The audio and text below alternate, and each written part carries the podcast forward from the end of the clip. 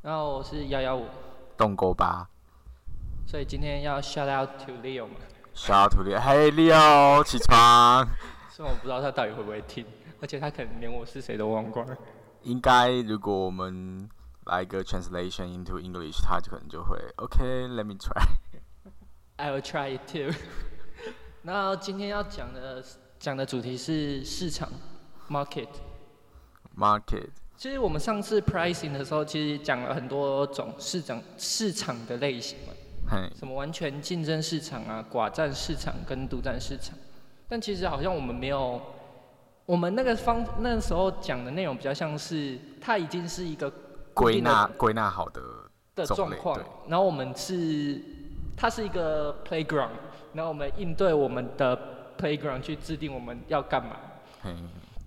那今天就是我们要怎么决定我们自己的 playground，决定我们自己的 market。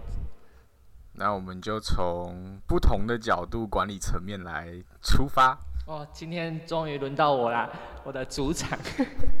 主场优势哦，加油加油！啊，主场，主场优势喽。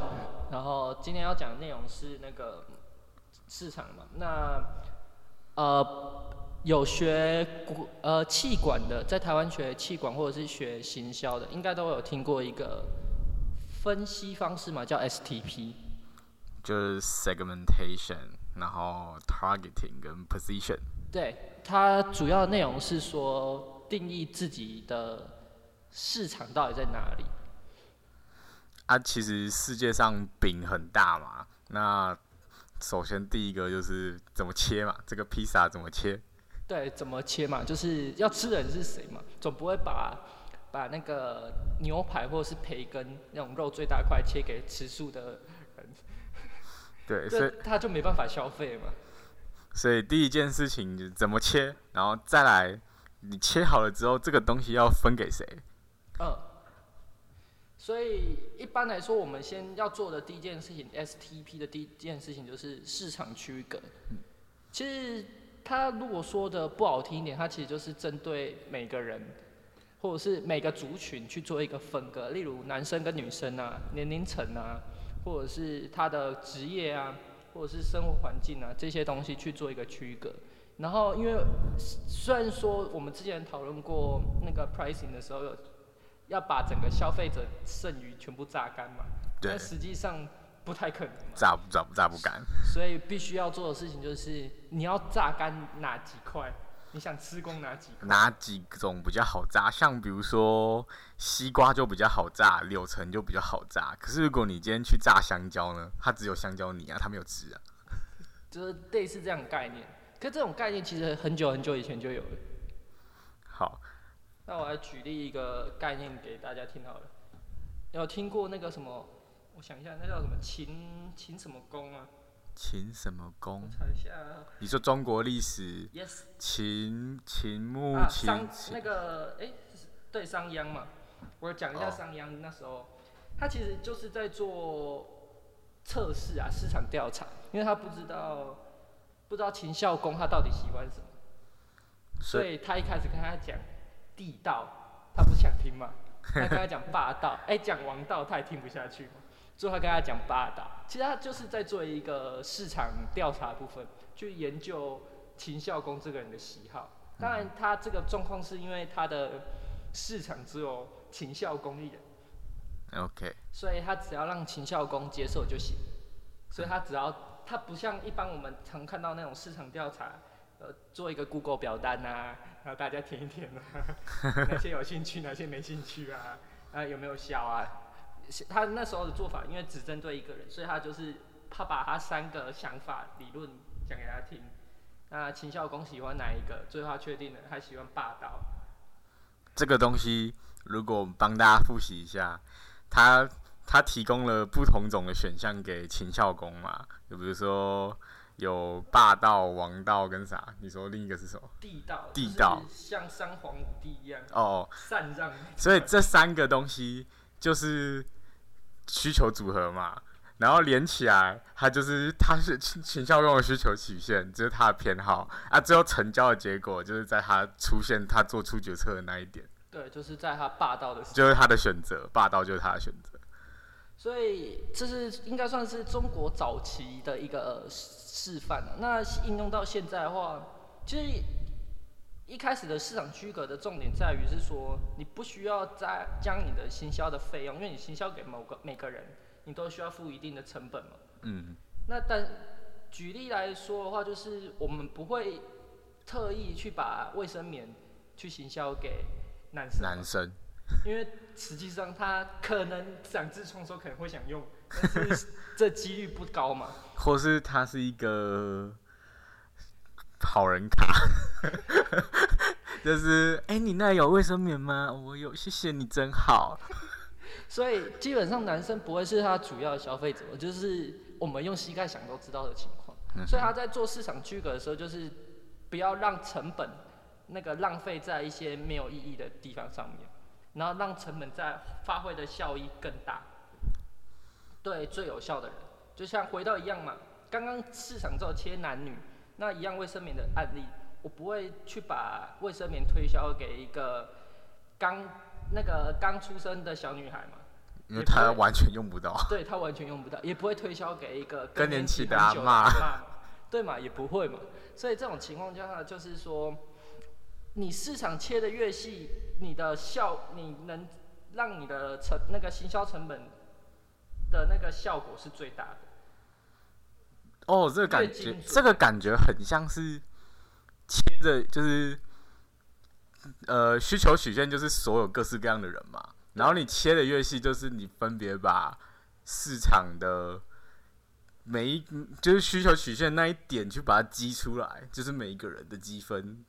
然后有的人就是你就吃得到，有的人就是完全吃不到。然后你就只选择你吃得到，而且最容易吃到的那些去把它炸起来。嗯，没错。那回到 STP 本身的话，我们来讲一下比较常见的分类方式啊。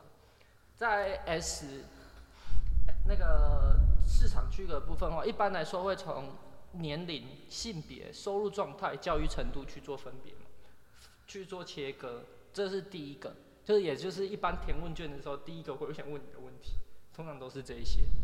然后接下来是生活形态，就是你的一些休闲娱乐啊、兴趣嗜好啊，然后你的人生目标之类这些东西，或者是说你的信仰或价值观。嗯，OK，就像我们不会特别去卖猪肉给穆斯斯林，穆斯林跟伊斯兰教的那些教徒们嘛。然后生命阶段，就是看你是现在是求学阶段啊，你的客户是求学阶段，或者是他刚出社会，或者是他想要他准备成家立业了，或者是他有生小孩了，或者是他已经在退休了。就像我们不会卖大学教科书给 要退休的不是教授的人物吧？可能哦，那个新闻，七十岁的阿妈去考医科那个，但是那个 可能就只有这一个阿妈。对啊，你假设你一样的投入，每个人的成本大概每个行销成每个人的行销成本花在每个人身上的，假设是十块钱好了，那你赚这个阿嬷可以赚一百块，但是你要推销给所有七十岁的阿嬷，你可能要花只赚得到一百块。对，只你只赚得到一百块，但是你成本可能要花个几万块，不一定。然后接下来就是消费行为嘛，就是产品购买偏好，就像是或者是品牌认知与忠诚度，像很多人就很喜欢苹果嘛，其实他不是很 care 苹果出什么，就跟我们之前讲的一样。对啊，那条多少钱的布？所以在这种情况下，要做市市场区隔的时候，它就变成是说，呃，一个以一个不是苹果本身自己的产品的话，就是手机壳嘛。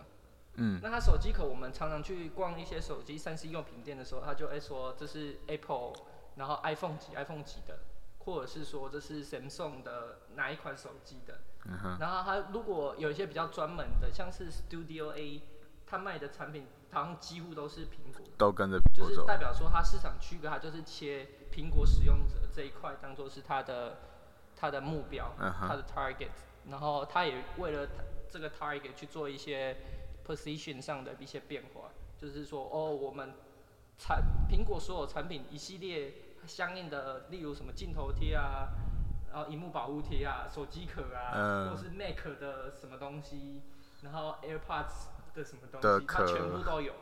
它就是专门否苹果，这就是它为了苹果这个这个族群所做的那个一些变化。衍生性商品。对对对，衍生性商品，但是也是一部分嘛。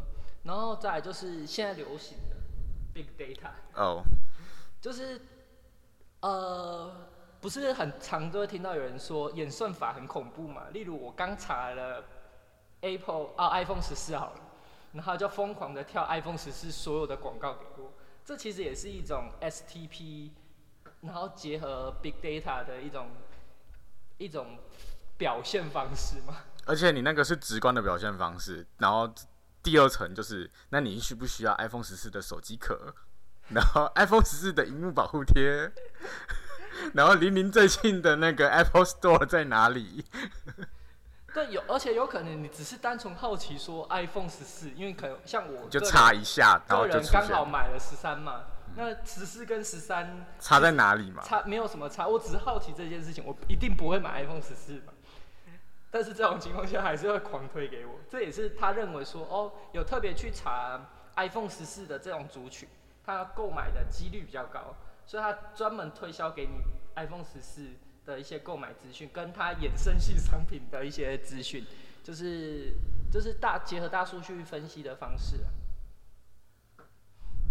那那接再来的话，就是有点比较比较刚刚讲的那个商鞅跟那个秦孝公心理状态，那这是一对一问答嘛，然后我直接去跟那个客户本人去做测试嘛，你喜欢哪一个？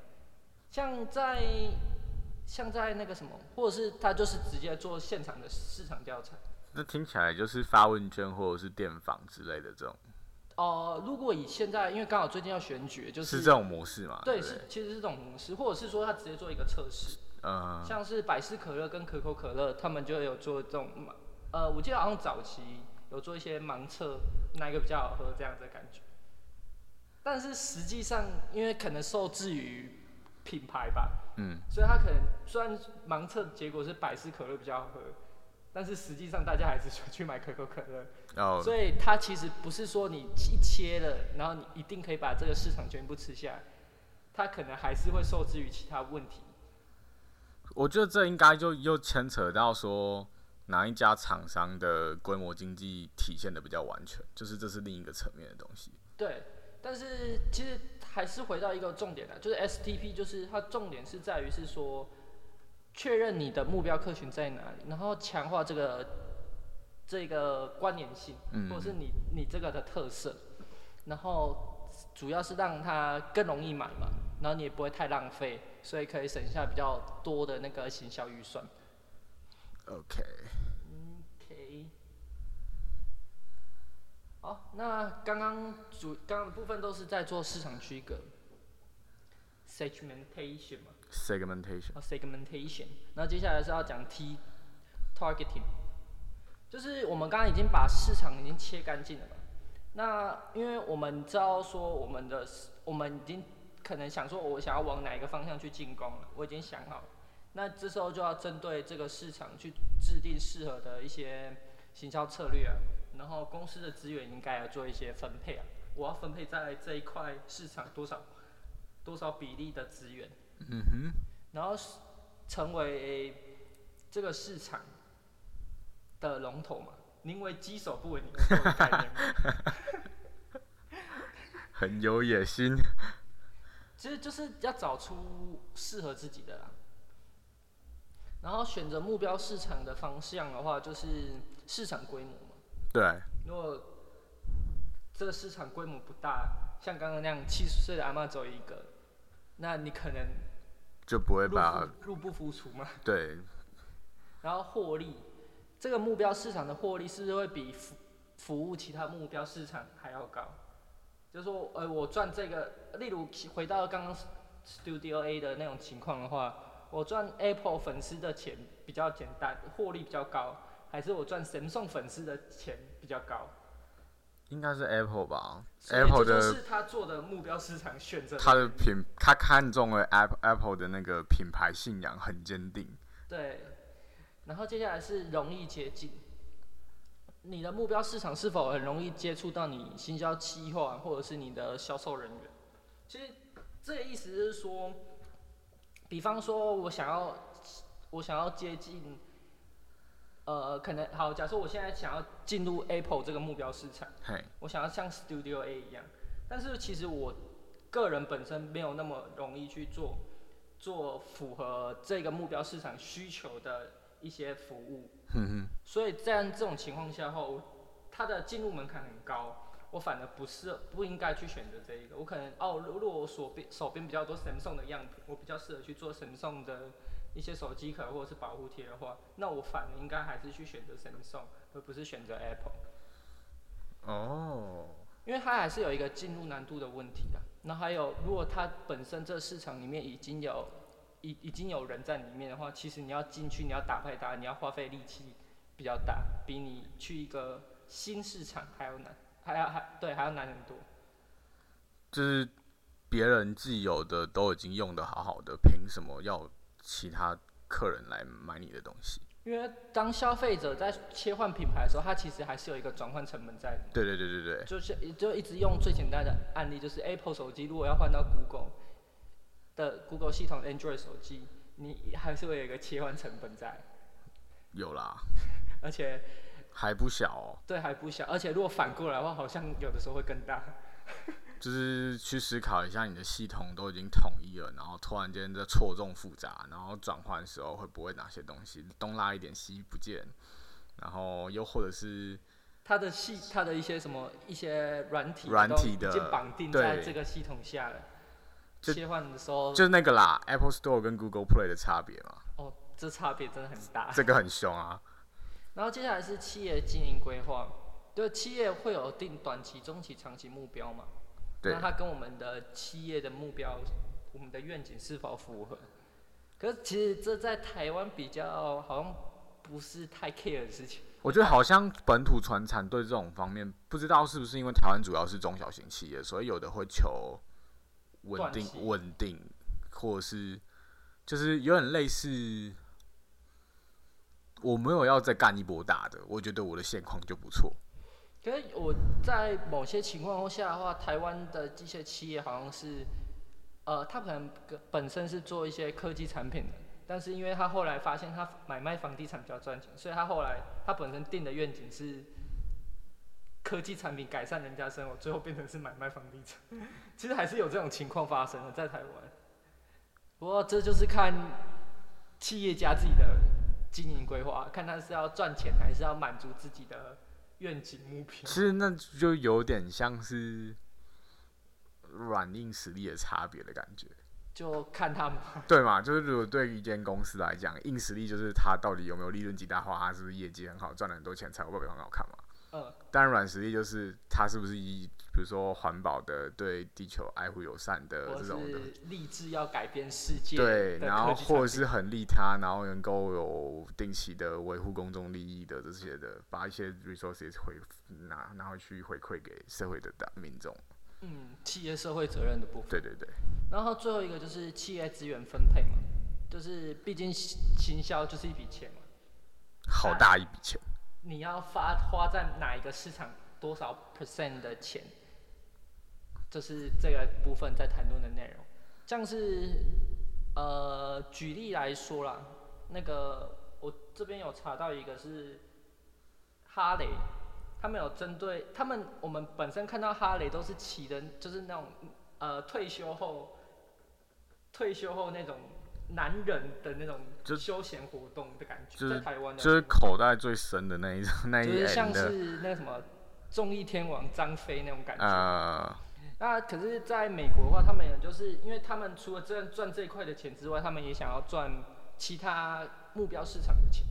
那他们切割一个市场，就是年轻年轻男人的市场，所以他因为他们手头跟退休后不一样。的钱不一样嘛，对。所以他不可能提供他那么高级的东西，那那那样高级的玩具给他玩，所以他就提供一些比比如说比较轻量化这种年轻的一些元素在里面的哈雷机车给年轻人，效果好像还是不错，只是它也呃比较常见的情况就是服饰品牌他们会成立一些，例如针对某些客群的一些特定的牌子，它可能跟主品牌它可能不是名字可能也不一长得不一样，但是他可能就会做一些市场区隔的部分，或者是说汽车的部分，例如 Toyota 是卖给品种品，就是我们一些普罗大众嘛，嗯，可是 Lexus 它就是卖给它目标市场定位比较再更高阶一点的高级对中高级的商务人人，士，但是他们其实本身还是 Toyota 这个集团底下的汽车嘛，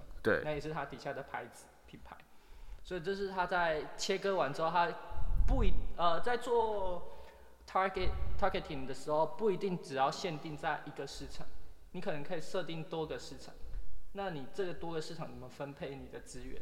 然后你有没有需要为了这个市场去做一些变化？就是后面 position 所需要提提到的内容。OK，然后接下来就是 position，就是你的定位嘛。嗯哼呃，如果是偶像或者是看一些那种偶像团体的话，就是 C 位嘛，就是这种感觉嘛。就是你他们其实，在偶像团体也会有做一些市场定位啊，有有有有有姐姐型啊，之类的然的，后团长，团长，然后主唱，就是每个人的那个，每个人的定位都不同。这如果放大到，如果换换成市场定位，其实它也是同样的概念。刚刚的情况是他希望吸引特定特定喜欢这个口味、这个风格的粉丝，所以他们会给自己赋予的一些人设。其实这就是自己给自己的一些角色设定的感觉啊。嗯哼哼哼比方说狗狗肉，，Go Go 本台没有要抽狗狗肉。没有啦，抽不起啦，拜托，用希望大家推波推出去，分享起来。呃，二零一五年的时候，GoGo 第一代开始卖嘛，然后一台要十二点八万。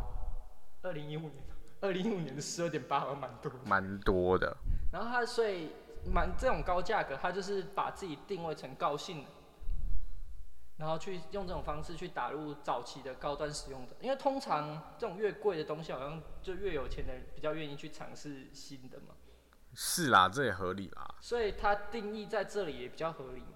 一开始目标市场在这，当然后越到后面这几代的狗狗肉好像价格有便宜蛮多的。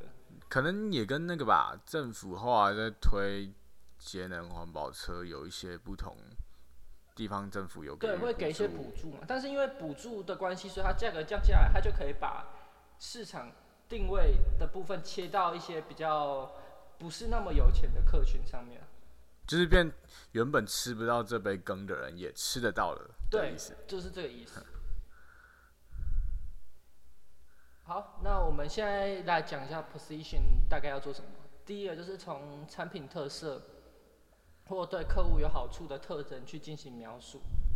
比方说汽车来说的话，就是举例来说，像 Volvo，Volvo、就是说它钣金很厚嘛，赚到 Volvo，对方车可能爆了，但是 Volvo 的可能没事没事，所以它的钣金厚就是它市场定位在它强调他自己产品特色的这部分。嗯，可是钣金后相对来说，它汽车本身就重，重啊就耗油，耗油啊，所以他就不会强调说他自己的缺点耗油这个问题，但是他就会说哦，我们的安全性很强。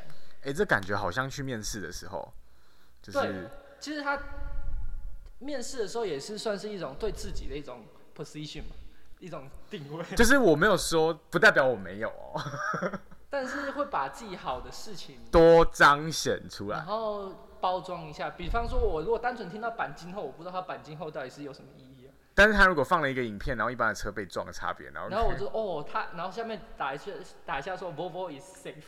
对，然后但是你就会看到可能那个 marketing 的影片，然后如果他传到 YouTube 或者是或者是 share 到 Facebook 的话，那可能就会有 comment 就会说啊，钣金后就要加九八，有些比较贵啊，就会有这种的声音出但现。是会讲这种话的人，理论上啊，或是通常不是他的消费客群，因为我强，调的优点不是在这个上面，所以其实他也不太 care 了。对对对对对对，他可以的话，就是结合结合听到有点烂的形象四 P，就是因为你可以用四 P 四 P 的观点去做一些、啊、说，呃，我的产品在哪些地方会比较有特色，或者是说像是像是一些那个什么，一些那种以前那种小车很可能一两人坐的那种，嗯，那种就会很便宜嘛。对就是你要说几万块以内就可以买到车，这就是它在价格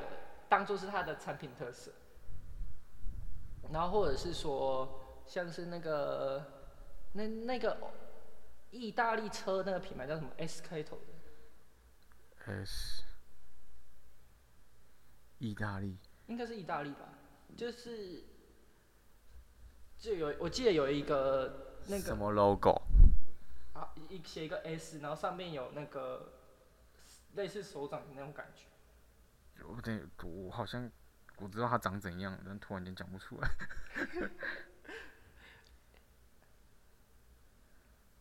我们稍微等一下动锅巴帮我们查询一下。就到就到啊，Skoda。啊，对对对对对，Skoda 它就是以说，它的广告台词就是，它它就是强调它自己是欧洲车这件事情。它好坏它其实也不 care，它就是说我是欧洲车，所以它的广告台词我记得是，既然你都要开欧洲车，为什么不考虑我们 Skoda？但是它其实我们也不知道 Skoda 到底有没有比可能日系车 Toyota、你上就是有没有比较好，但是它是欧洲车，这就是它的特色啊。所以他就把这个东西当成是他 position 的一个特点，很蛮合理的啊、回到如果假设他 Skoda 这个人在面试，哎、我就听他就是说我是我是哈佛大学毕业的，但他可能其实跟那个范玮琪一样，他可能是哈佛大学底下的那个，但他其实你也不能说他说错，我觉得听起来很像，就是之前如果你听人家讲，或者是看到这些广告，你不会多想。但是我们今天这样去聊，你就会觉得，看好像有 bug。但是其实他就是有点类类似利用人性上的 bug 吧。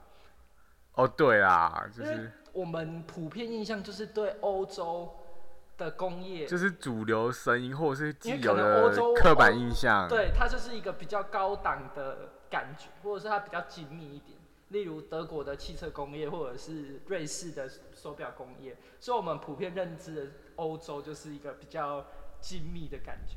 但实实际上不一定啊，例如南欧或者是东欧，他们的科技发展其实不一定有比到可能日本日本甚至台湾的程度。对啊所以，但是它实际上的确也是属于欧洲，它就是利用人性上对于某个东西的想象，然后去进行说明的，其实蛮有道理的。嗯，OK，但是有没有效，要看市场去判断。那我们讲一个全世界知名的跨国企业啊，麦当劳，对，麦当劳，它基本上就有切以地理位置去区分嘛，因为麦当劳要进入到全世界，所以它每一个地区或是每个国家，它的市场经营的方向都不太一样。嗯嗯嗯，例如在美国，它它应该就是要给予消费者最传统那种 burger 的想象嘛，它不然后，然后 fries 也是要最传统的那种 potato fries，它不能拿地瓜条的那种 fries 给美国人吧？他们应该不要吧？然后他们的素食就是快、简单，所以就是会比较粗糙吗？就是跟他们一般的，就是跟他们一般正常的，你去吃一个 set 会就一定会比较简单、比较粗糙，然后快、比较油，然后所以理所当然，它消费的价位就会比一般的餐食再便宜。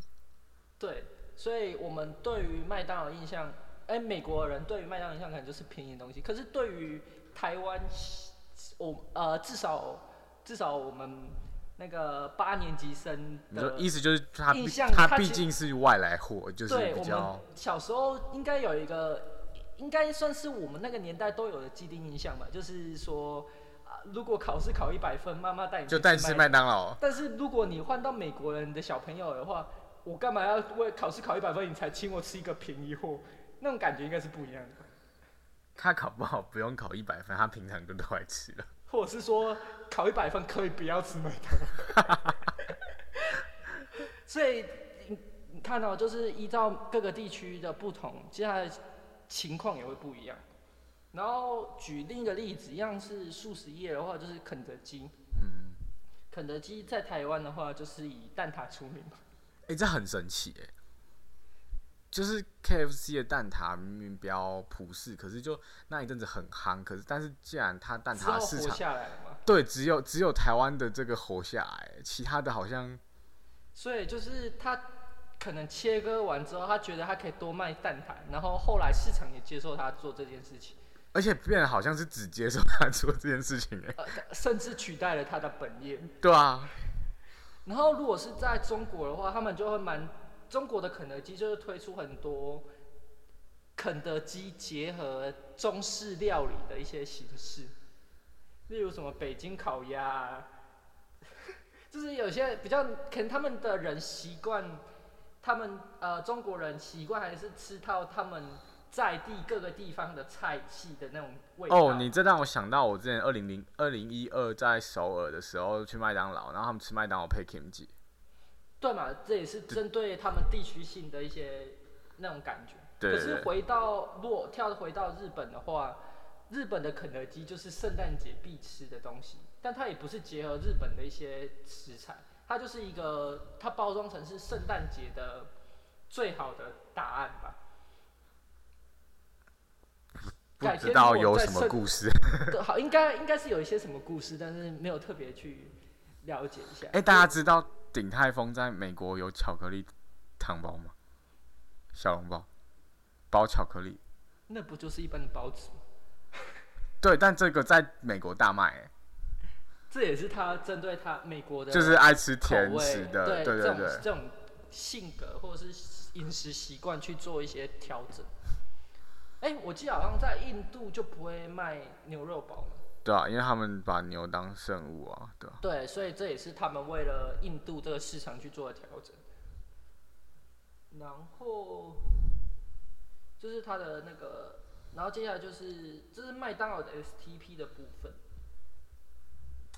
嗯，那回到如果要对自己做 STP 的话，市场区隔，如果在求职的话，就是你想要去哪一个业别、行业别上班吗？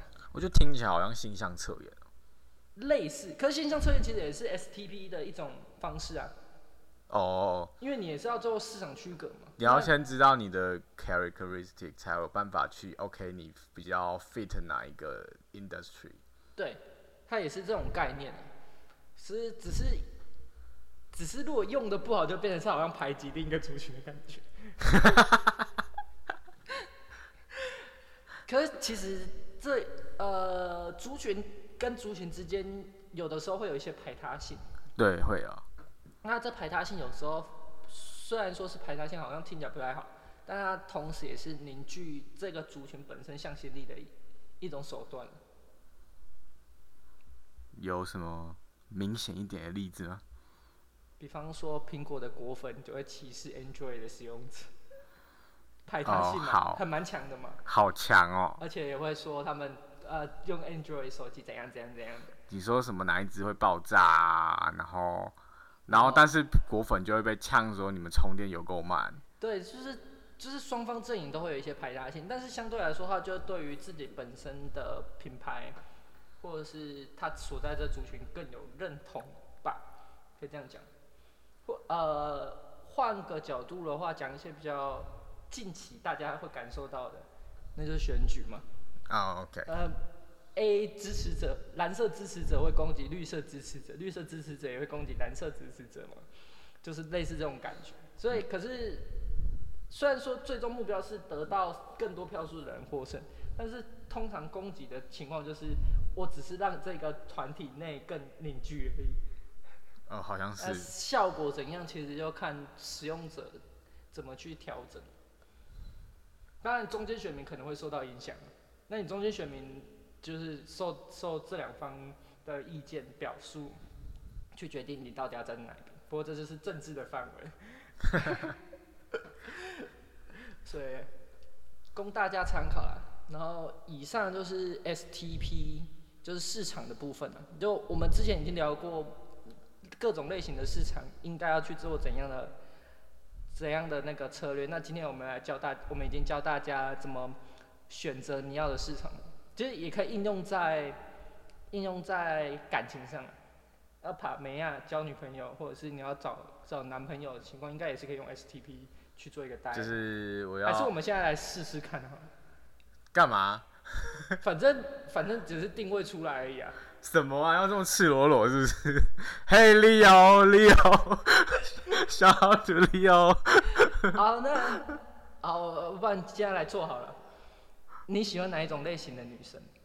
女生呃，或者说你喜欢哪个类型的男生也可以，因为反正这是市场区隔的一部分，撒回啊！对嘛？你一开始想说你自己喜欢男的或是喜欢女的，也是一种市场区隔你。说，反正就是有的人就是心态面的，然后外表的，然后身材的，对啊，然后最后综合起来嘛，就是他就是一直切切切切切到最后那一小块是他的目标客群。然后所以才会导致他手机的浏览器打开都是清一色那一种种类的。呃，对，没错。好，OK，所以以以刚刚的情况来说，像洞沟吧是个异性恋嘛，啊、然后呢？所以他市场区隔他就不会在玩交友软体的时候，可以选男选要找男生或找女生。就是我就会直接 pass 掉，不不会去理那其他的东西啦。对，然后接下来就是说，呃，他喜欢高的女生还是矮的女生呢？你说有的，比如说好，我要最萌身高差，身高一定要差三十公分以上，所以我就会只看那种低于一百五之类的。呃，可能可以啊，反正这只是一个市场区隔。哎、我刚刚只是举例哦，我不是认真的哦。哎、你最后的 position 又还没出来，不用不用紧张嘛。哎、一这赤裸裸，嗨利哦救我！然后啊，假设我们就先切这样就好了。那我们的我们现在 target 就是在一百五的女生嘛，假设是这样的。那一你不要用那种眼神看着我，我会害怕。一百五的女生喜欢什么？可能就是她为要为了这个一百五的女生去做的改变嘛。她做的现在不是都是那个吗？有钱有房有车子都好吗？没有啊。但也不一定嘛，因为可呃，因为我们刚才只有切，就是单纯以性别跟身高去切嘛。可是如果假设他喜欢的是行业别上的差别，例如他可能假设我这是只是假设，因为我没有特别去问他。假设他喜欢是女医师那种感觉的，那他可能就需要让他自己有具备某种可能医学的一些知识、学识的那种感觉，或者是说他去调查这一个族群喜这个族群的女生喜欢怎样的人，他们平均几嫁给嫁给的对象大概是怎样类型，他就是让自己的 position，让他自己个人的定位那个形象去往那个方向去发展。我怎么觉得好像这一集根本就是要我注册一个交友软体的概念一样哈？